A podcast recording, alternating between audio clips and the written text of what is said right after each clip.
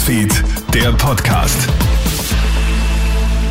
Danke fürs Einschalten unseres Kronehit Nachrichten Podcasts. Heute mit einer Spezialausgabe zum Thema Frauenschutz und zwei wichtigen Fragen. Wie können nach einem sexuellen Übergriff vier Notrufe ins Leere laufen? Und was sagen die betroffenen Frauennotrufnummern und die Polizei dazu? Mein Name ist Clemens Draxler. Gewalt gegen Frauen gehört auch bei uns leider zum traurigen Alltag. Jede dritte Frau in Österreich hat ab dem Alter von 15 Jahren körperliche oder sexuelle Gewalt erleben müssen. Das besagen Zahlen der Statistik Austria. Wenn daher nach einem sexuellen Übergriff vier Notrufe ins Leere laufen, dann schrien die Alarmglocken. Eine Freundin und ich haben in der Nacht auf den 26. Mai beobachtet, wie eine junge Frau am Wiener Karlsplatz von einem Mann bedrängt wird. Der Angreifer packt sie von hinten, hält sie fest, zerrt an der Frau. Sie hat daraufhin um Hilfe geschrien. Wir sind wohl gerade noch rechtzeitig eingeschritten, bevor Schlimmeres passiert. Der Mann ist schnell geflüchtet. Weil es der 20-jährigen Maria, so heißt sie verständlicherweise, gar nicht gut geht und sie kein Deutsch spricht, wollen wir Hilfe für sie organisieren. Dass wir die Polizei rufen, möchte sie nicht. Sie gibt uns zu verstehen, dass sie in der Vergangenheit schlechte Erfahrungen mit Polizisten gemacht hat. Also probieren wir es zuerst bei drei verschiedenen Notrufnummern für Frauen. Bei der Frauenhelpline gegen Gewalt fragen wir, ob jemand vorbeikommen kann oder es eine Dolmetscherin gibt. Wir werden an die Polizei verwiesen. Danach folgen mehrere Telefonate mit dem Frauennotruf der Stadt Wien und dem Notruf der Wiener Frauenhäuser. Wir haben mehrmals die Dringlichkeit betont, dass die 20-jährige junge Frau wohl nur knapp einem sexuellen Missbrauch entgangen ist, sie komplett unter Schock steht und keine Polizei hier haben möchte, sondern dass sie Betreuung, Schutz und eine Frauenunterkunft mit sicherem Setting braucht.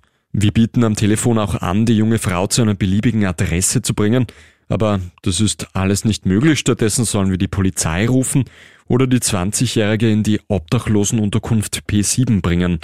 Das Problem, das P7 öffnet erst um 8 Uhr zum Zeitpunkt der Telefonate war es etwa halb fünf. Also bleibt uns nur noch die Option, die Polizei zu rufen. Maria wollte in der Situation, dass sie geholfen wird und hat zugestimmt. Aber nachdem die Streife kommt, nehmen die beiden Polizistinnen auch nur die Daten der Slowakin auf und fahren wieder. Sie sagen uns, wir sollen nochmals 133 wählen, wenn wir den übergriffigen Mann sehen. Damit sitzen wir also gut eine Stunde nach dem sexuellen Übergriff allein mit der ängstlichen jungen Frau am Karlsplatz und keiner hilft so wirklich. Die einzige Option, die uns geblieben ist, Maria in drei Stunden in eine Obdachlosenunterkunft bringen. Wenn wir nicht bei ihr geblieben wären, dann wäre eine 20-Jährige nach einem sexuellen Übergriff komplett alleine um 5 Uhr früh am Karlsplatz gestanden und das, obwohl wir vier Notrufe gewählt haben. Eigentlich hätte die junge Frau professionell Betreuung und eine Unterkunft in einer Schutzeinrichtung für Frauen gebraucht, aber stattdessen können wir nur zu einer Fastfood-Kette fahren, damit sie wenigstens was zu essen bekommt. Nach dem Vorfall habe ich die Polizei und alle Frauennotrufe um Stellungnahme gebeten. Andrea Brehm, die Geschäftsführende Wiener Frauenhäuser, sagt Folgendes. In dem konkreten Fall glaube ich, dass wir nicht wirklich zuständig waren. Trotzdem würde ich sagen, dass wir diese Frau aufnehmen hätten können, weil ich finde, eine Frau, die in der Nacht bedroht allein irgendwo steht, äh, braucht einfach Schutz. Und da geht es nicht darum, wer jetzt in erster Linie zuständig ist, sondern dass man der Frau unmittelbaren Schutz äh, bietet. Und dann kann man ja am nächsten Tag klären äh, und sie dorthin sozusagen äh, vermitteln, wo sie wirklich hingehört von ihrer Problemstellung her. Die Leiterin der Wiener Frauenhäuser, Andrea Brehm, glaubt auch, dass es sich bei diesem Fall um eine Ausnahme handelt. Also ich glaube nicht, ich, also es ist eine, ich glaube nicht, dass das Standard ist. Es, es ist, also das glaube ich wirklich nicht. Ja, das muss ich schon sagen. Ja, aber es ist natürlich recht. Sie haben recht. Es, der Frau hätte besser geholfen werden können. Das ist ein Faktum und darüber muss man sich nicht hinwegtäuschen. Ja. Brehm möchte den Fall mit dem Team der Wiener Frauenhäuser noch nachbesprechen. Ich meine, wir bemühen uns wirklich, wirklich. Ja. Aber ähm, wenn es halt nicht droht und man Rückmeldung kriegt, dann muss man es das nächste Mal besser machen und fertig. Ja. Also das, das Allerwichtigste ist, dass den Frauen geholfen wird und dafür stehen wir, finde ich. Also dafür stehen wir wirklich. Ja. Auch mit Heidemarie Kagel, der Leiterin des 24-Stunden-Frauennotrufs, habe ich telefoniert. Sie wollte aber nicht, dass das Telefonat aufgezeichnet wird. Kagel spricht ebenfalls von einem Einzelfall. Demnach würde das telefonische Angebot in 99,99 Prozent aller Fälle gut funktionieren. Der 24-Stunden-Frauennotruf würde jedes Jahr tausenden Frauen helfen, sagt sie. Die Notruf-Hotline wäre demnach nur mit sehr wenigen Beschwerden konfrontiert und daraus würde der Frauennotruf auch lernen. Die Polizei meint in ihrem Statement, bei akuter Gefahr für alle Frauen da zu sein. Wir betreuen betroffene Personen in der Erstphase, um eine Gefahr oder eine Bedrohung abzuwenden, meint Polizeisprecher Markus Dietrich. Präventive Maßnahmen könnten im Einzelfall veranlasst werden, sofern es die jeweilige Situation erfordert. Die einzige, die neben all dem Angebot für Frauen auch Lücken und fehlende Ressourcen im Frauenschutz erkennt, das ist Maria Rösselhumer, die Leiterin der Frauenhelpline gegen Gewalt.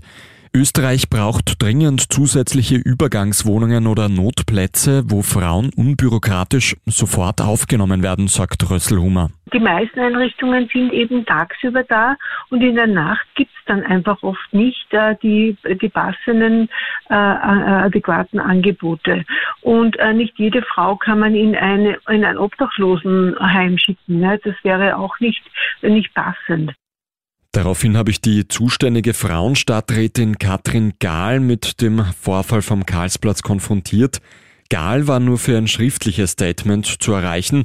Ein generelles Problem sieht sie aber nicht. Sie schreibt von einem Ausnahmefall. Leider ist bei ihrem Kontakt mit den Notrufen nicht alles glatt gelaufen. Grundsätzlich handeln die Wiener Frauenhäuser nach dem Prinzip im Zweifelsfall aufnehmen.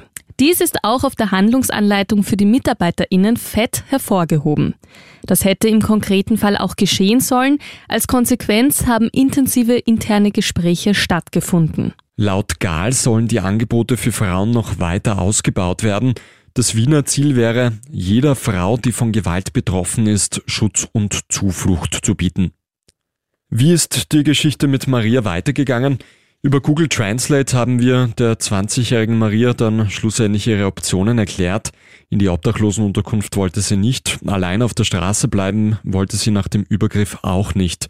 Also hat sie sich schlussendlich entschieden, zurück in die Slowakei zu fahren.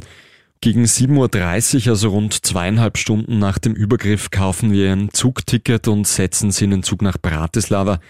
Ob sie dort irgendeine Form von Betreuung erhält, ist wohl fraglich.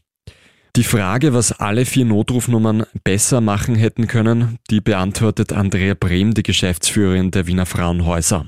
Ich finde, die hätten gleich von sich aus, hätten sagen können, geben Sie mir eine Viertelstunde, ich telefoniere für Sie. Also das finde ich. Also ich schaue eine Lösung zu finden. Es kann schon sein, dass man selbst nicht helfen kann, aber dann finde ich, muss man ja probieren, äh, anderen zu finden und das nicht zwei Menschen überlassen, die in der Nacht irgendwo mit einer ähm, mit, dir, mit einem Opfer sozusagen stehen. Ja. Das hätte ich mir, würde ich mir vorstellen. Das war der Krone-Hit Nachrichten-Podcast für heute früh, heute mit einer etwas längeren Spezialausgabe. Die ganze Geschichte und alle Statements von Polizei, von den Frauennotrufnummern und von Katrin Gahl, der Frauenstadträtin der Stadt Wien, die findest du auch online auf KroneHit.at. Einen schönen restlichen Tag noch, danke fürs Einschalten und bis zum nächsten Mal. Krone Hits, Newsfeed, der Podcast.